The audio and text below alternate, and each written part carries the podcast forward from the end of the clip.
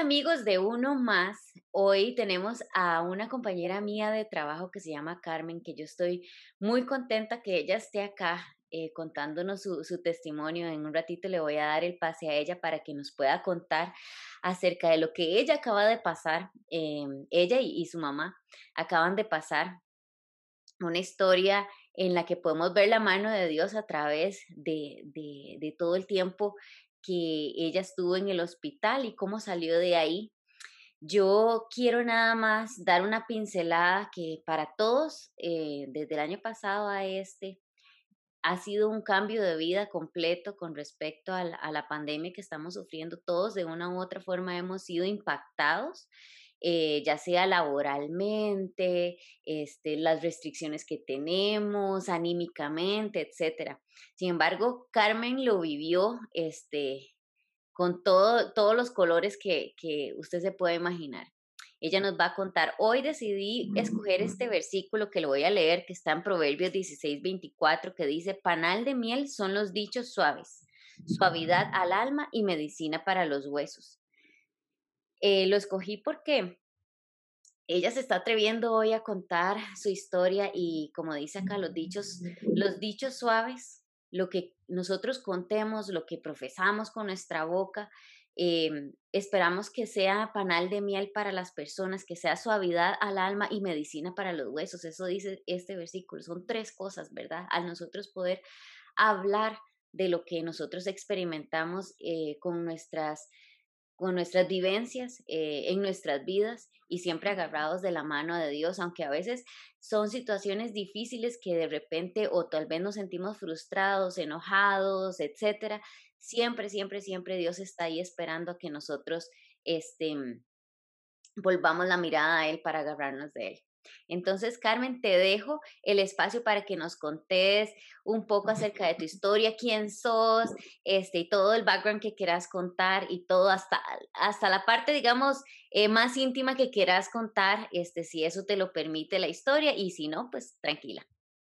Bueno, muchas gracias por esta oportunidad, eh, esperando que siempre la gloria sea para Dios y que este testimonio le ayude a muchos igual que a mí, a entender que Dios está más cerca de lo que nosotros nos imaginamos o pensamos. Eh, yo conozco desde el Evangelio eh, de Jesucristo, me entregué a Él desde los 17 años.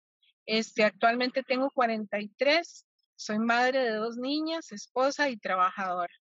Eh, siempre he tenido un liderazgo, pero de un tiempo para atrás he venido como desanimada, que no, no quería ni siquiera ir a una iglesia cristiana pues este, con respecto a, mi enfermedad, pues casi me muero de, COVID en, una, en una UCI.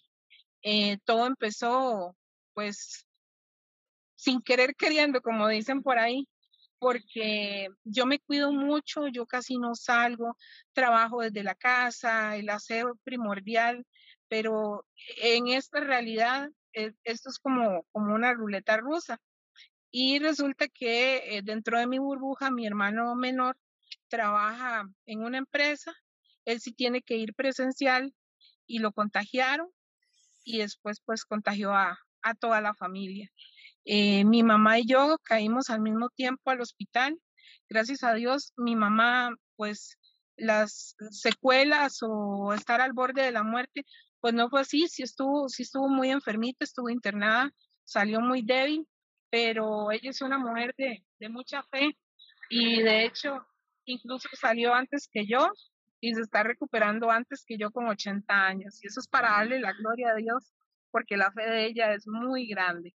En el caso mío, eh, pues empecé a empeorar. Primero los, los primeros síntomas, eh, mucho dolor de cabeza, diarrea, eh, casi desfalleciendo. Y si no es porque eh, mi esposo me dice, no, ya tenemos que llevarte al hospital. Eh, definitivamente yo me hago cargo de los chicos porque mi nena de siete años pues requiere de mucha atención y, el otro mayor pues también es un poco nervioso, ¿verdad? Entonces este, me llevó al hospital.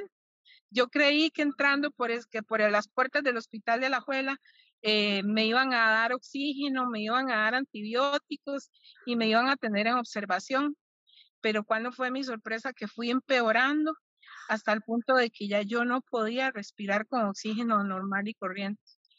Entonces, este, en una que fui al baño, tuve que pedir auxilio, trataron de, de como de reanimarme un poco y inmediatamente me quitaron la ropa particular que andaba, me pusieron bata y me llevaron urgentemente al, al hospital de Pavas, al psiquiátrico.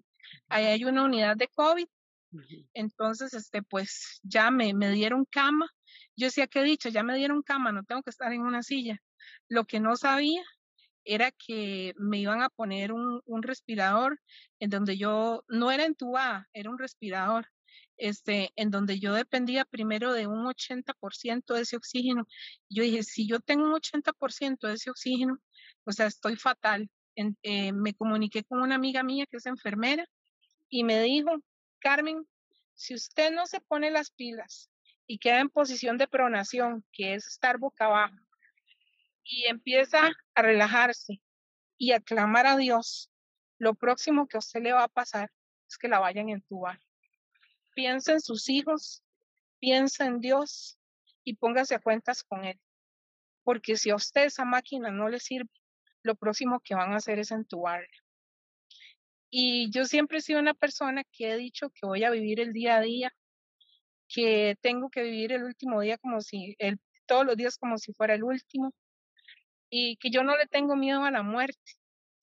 Y cuál no fue mi sorpresa, que Dios me pasó por fuego porque como dice el libro de Job, de oídas te había oído, pero no de corazón.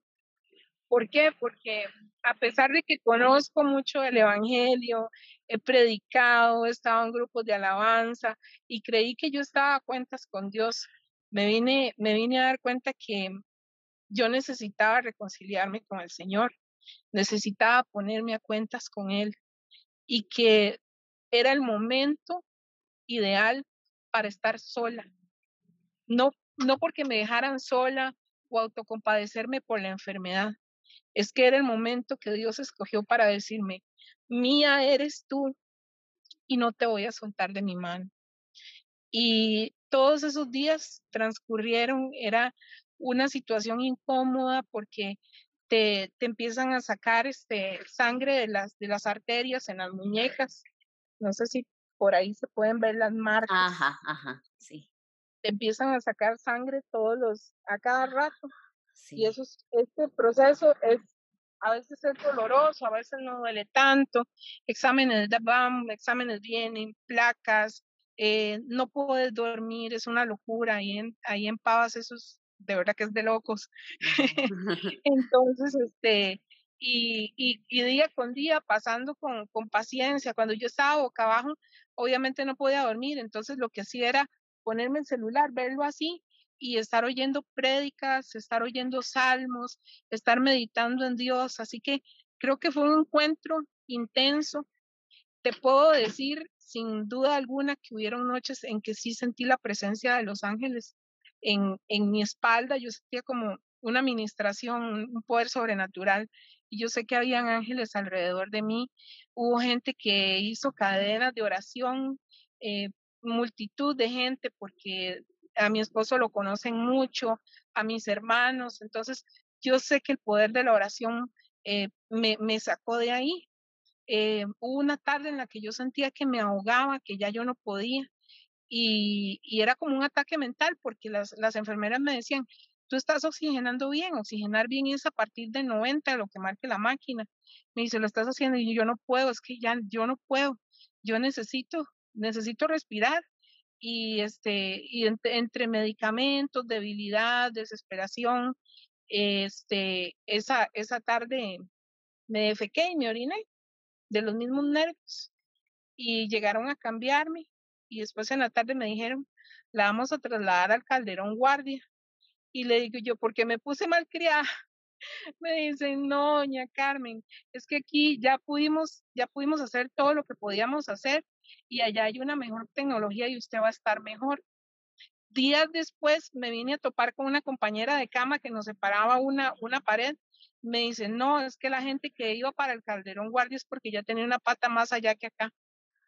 Y yo, santo Dios, qué dicha que yo no escuché eso nunca en ningún momento sino que yo, yo le dije a una, a una de las doctoras de terapia respiratoria, ¿por qué me están mandando para allá? Es porque me estoy muriendo, ¿verdad? Y ella me dijo, no, vea, tranquilidad, y ahora que la traslademos va, va a ver qué ameno va a ser, no tenga miedo, usted no se va a ahogar, todo va a estar bien. Y efectivamente, cuando llegué al Calderón Guardia, me atendieron súper bien, el personal de salud es excelente, este, era un cuarto pues más cerrado, pero también lo que viví ahí fue muy intenso, porque éramos seis o siete personas más o menos en el salón, ya éramos menos a cargo de, cuatro enfermeras, este, pero por día yo veía morir eh, cerca de mi cama, sino a la parte diagonal, eh, una o dos personas. Había gente en tu, ya, ya yo estaba en una UCI, este, había gente, gente entubada, eh, que duraba uno o dos días, ingresaban y salían al siguiente día ya muertas. Entonces este, fue impactante y lo más impactante, yo sé que tal vez eh, tocar este tema es un poco delicado, pero necesito hacerlo porque lo hago en mi Facebook y, y lo hago en donde quiera que sea, porque fue la primera llamada de atención. Nadie, absolutamente nadie de mi familia estaba vacunado. Y la, la influencia de quien dijo no se vacunen fui yo, porque yo dije, es que la vacuna no inmuniza, entonces, ¿para qué nos vamos a vacunar? Y había gente que me decía, sí, Carmen, pero es que la vacuna permite que te, si te da, te dé leve, que no caigas en un hospital. Y yo decía que esas eran tonterías.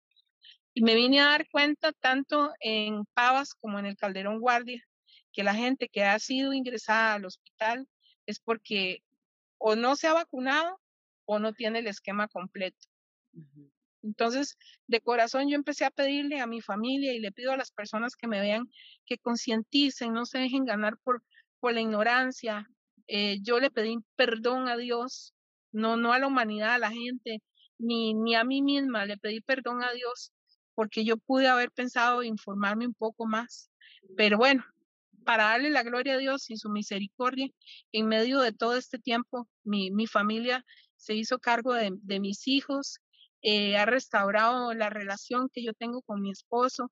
Estamos muy felices de, darle la gloria juntos a Dios y que Dios me haya rescatado de, pues de, como dice el, el, pasaje del Salmo 23, aunque ande en valle de sombra de muerte, no temeré mal alguno, porque tú estarás conmigo.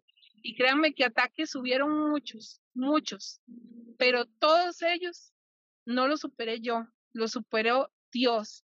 Yo sentí que Dios a mí me metió dentro de una burbuja y me, y me protegió de todos esos ataques y me rescató y me trajo de, de, de la muerte a la vida, pero no solo física, sino espiritual, porque yo me siento con las fuerzas totalmente renovadas y sin una pizca, ni una pizca de vergüenza de darle la gloria a Él. Yo antes a mí como que me da miedo porque yo decía, es que si alguien me dice algo, yo me voy a molestar es que cómo voy a parecer tan pandereta, yo ya, ya, no, yo ya no soy así. Y yo ahora estoy tan feliz y tan contenta de darle la gloria a Dios que yo ando como loca. ¿Y qué importa si eso es locura para el mundo? Pero yo estoy como loca con Dios y estoy súper feliz porque estamos viendo hasta milagros, eh, pues, económicos. Es que Dios está ordenando, a partir de esa experiencia, Dios está ordenando todo en nuestras vidas y estamos de verdad muy agradecidos con Él. Carmen, es que bueno, e, en esta historia hemos pasado de todo, todo lo que has contado. He tenido escalofríos, me han dado ganas de llorar, he tenido un nudo en la garganta y ahora me siento tan contenta. ¡Qué felicidad! Yo quería preguntarte, ¿cuánto tiempo transcurrió desde que te llevaron al hospital de Alajuela hasta que saliste? Esa es mi primera pregunta. Y después, cuando ya pasaste al hospital El Calderón Guardia, ahí fue donde ya te entubaron o ahí no te entubaron. Pasé 22 días. Eh, a mí, por dicha, no me entubaron. O sea, estuve a un paso de que me entubaran, pero sí estuve en UCI. Y este, cuando a mí me pasaron al Calderón Guardia, todavía ayuda con la máquina, la máquina de oxígeno, pero esta es una máquina muy molesta, eh, porque es, es gruesa, te la meten hasta el fondo y va, van unos tubos aquí que te conectan a la máquina y ese oxígeno es como caliente. Entonces, eh, a veces cuando yo me, me, me, quitaba un poquito para, para quitarme los, los mocos, eran pelotas de, de pus con sangre lo que salía de mi nariz. Entonces, no era que estuvieran los tubos hasta adentro, pero sí era una máquina muy diferente a la que le ponen a uno la mascarilla. Y este, el próximo paso para que a uno lo entuben es que usted ya no aguante esa máquina, que usted ya no oxigene más y que no haga caso. Yo tuve una señora de 43 años, igual que yo, a la par mía, la cual el día del niño estuvo hablando con su nieta y le dijo, sí, mi amor, yo le voy a poner todas las ganas. Y en la noche la entubaron, ya ella ya no tuvo más fuerzas para luchar. Wow. o sea, sí hubo gente que, que, que estuvo fatal. por aquí hay una fotito, no sé si se ve, de cómo estaba yo. Ajá, ajá, sí se ve. Sí, ahí estaba yo con, con ese respirador. Y día con día fueron bajándolo. Yo iba donde los doctores decían, bájelo a 50. Y a mí me daba miedo. Yo decía, ¿y si lo bajan a 50 y no puedo respirar? el día que me pasaron, me quitaron ya esa máquina y me, y me pasaron y me pusieron oxígeno, este, yo decía, qué miedo, y si no puedo respirar. Ay, Pero, pero hay un versículo bíblico que dice, eh, bástate mi gracia porque mi poder se perfecciona en tu debilidad. Y efectivamente, Dios eso fue lo que hizo. eh, eh, cuando a mí ya me pusieron ese oxígeno normal, ¿verdad? Con, con la, con, aquí está mami cuando, cuando le dieron la salida. Ay, gracias. Mami viejita, mi viejita de 80 años. Pero ya, estaba toda pochotona, ya estaba de lo más bien. Cuando a mí me dieron ese oxígeno eh, normal eh, y me dijeron, ya puedes salir de la cama, la vamos a llevar en silla de ruedas a, al baño, eh, mira, torpe, súper torpe. O sea, uno queda tan, pero tan débil que vos, la motora fina, la motora gruesa, te queda este, atrofiada. Mal, mal atrofiada, correcto. Y el poder respirar es, es bueno, hasta, hasta bostezar es doloroso, pero como te digo, eh, no importa, o sea, no importa porque en este proceso Dios a mí me, como dijo mi esposo una vez, como hay, hay una, una caricatura que agarran al león del rabo y le dan, y le dan totalmente vuelta. Yo sentí que Dios a mí me trabajó mi, mi vanidad, eh, mi, mi, esa autoconfianza en mí misma, esa autosuficiencia, porque Dios lo que quería era que yo confiara en Él, pero así, a ciegas, con todo mi corazón y entregarle todo mi corazón. Y yo creo que eh, más que las secuelas del COVID, lo que me queda es una marca de por vida de que yo le pertenezco a Él y que definitivamente Él es un Dios viviente, existente, misericordioso y que nunca ha sido tan real en mi vida como lo es hoy. Impactante, esto es increíble, Carmen, y me encanta saber que hubo esa restauración en la relación eh, tuya con, con nuestro Dios. Quisiera preguntarte, ahora estabas contando que escuchabas prédicas, canciones y todo. Me gustaría saber eh, además de estos versículos que has mencionado, ¿hay algún otro versículo, alguna prédica que quieras, este, mm, eh, no sé, recomendar, alguna canción que quieras recomendar o, o, tus posibles recomendaciones para las personas que están pasando tal vez por una situación similar o una situación igual a la tuya, para poder acercarse a Dios como vos lo hiciste? Las, la música de Jesús Adrián Romero me ayudó mucho este, hay una que se llama Listo para nuestro encuentro. Eh, en todas, todas y cada una de esas canciones, yo creo que las canciones de adoración te ministran y te hacen no solamente meditar en Dios, sino que si de verdad fuera ya en los instantes finales en los que uno pasa por esta tierra, no tener miedo porque sabemos que a donde vamos es a la patria celestial, a la presencia de Dios y que ahí no hay que tener ningún temor pero bueno, yo sabía que todavía no era el tiempo. Dios tiene un tiempo para cada uno y, y yo sabía que todavía no, no se había llegado. A veces no fue que lo dudé, sino que me daba miedo. Pero dicen por ahí que la Biblia está, pero, pero llena de decirnos a nosotros, Dios, que no tengamos miedo, que no temamos. Y, y eso fue lo que me ha hecho a mí fortalecerme. Pero sí, este, orar cada mañana, entrar en la presencia de Dios cada mañana es, mientras más madrugada sea, más rico es, porque yo creo que es la hora en la que te da más paz eh, para empezar el día, es diferente a orar en la noche. y el poder de la oración nuevamente te lo digo. Pero sí, sí, si fuera una canción en especial, yo creo que sería esa de qué sería de mí si no me hubieras perdonado. Porque ¿dónde estaría hoy si no me hubieras rescatado? Tendría un vacío en mi corazón. Y, y no, o sea, yo estoy llena de Dios, estoy feliz. Estoy feliz con este guerrero que Dios puso a mi lado. Es un excelente padre, un guerrero, trabajador y la verdad es que no tengo más palabras con que agradecerle a Dios todos los beneficios que me ha dado. Ay, Carmen, me encanta. Voy a cerrar y muchísimas gracias por compartir esto. Voy a cerrar con este versículo que desde que yo leí en Facebook tu publicación, pensé en este versículo. Está en el Salmo 103, 4, que dice, el que rescata del hoyo tu vida él te corona de favores y de misericordias. Y definitivamente, Dios nos rescata, Dios nos rescata de esos hoyos, o sea, hay hoyos de desesperación en nuestra vida, momentos angustiantes, vacíos en los que eh, nos sentimos solos, nos sentimos con miedo y temor y como, dices, como decías ahora, o sea, Dios nos dice en la Biblia que no temamos porque Él está ahí siempre, ¿verdad? Cuando nos sentimos que, que nos desmayamos. Muchísimas gracias, Carmen, y muchísimas gracias a todos los que nos están escuchando. Por favor, si usted tiene amigos, familiares, que en este momento tienen temor con respecto al coronavirus, eh, han pasado por problemas de ansiedad, eh, situaciones adversas con respecto al coronavirus o han padecido como Carmen específicamente de esta enfermedad. Escuchen esto y envíeles esto, porque nosotros queremos, como decía al principio, que estas palabras sean sean miel, sean bálsamos, sean medicinas para las personas que, que escuchan, para que sepan que hay un Dios que nos rescata, que está ahí en los momentos más angustiantes, como decía Carmen ahora, como en el Salmo 23, eh, cuando estamos caminando por ese valle de sombra o muerte, Dios está ahí. Muchas gracias amigos, nos vemos en la próxima.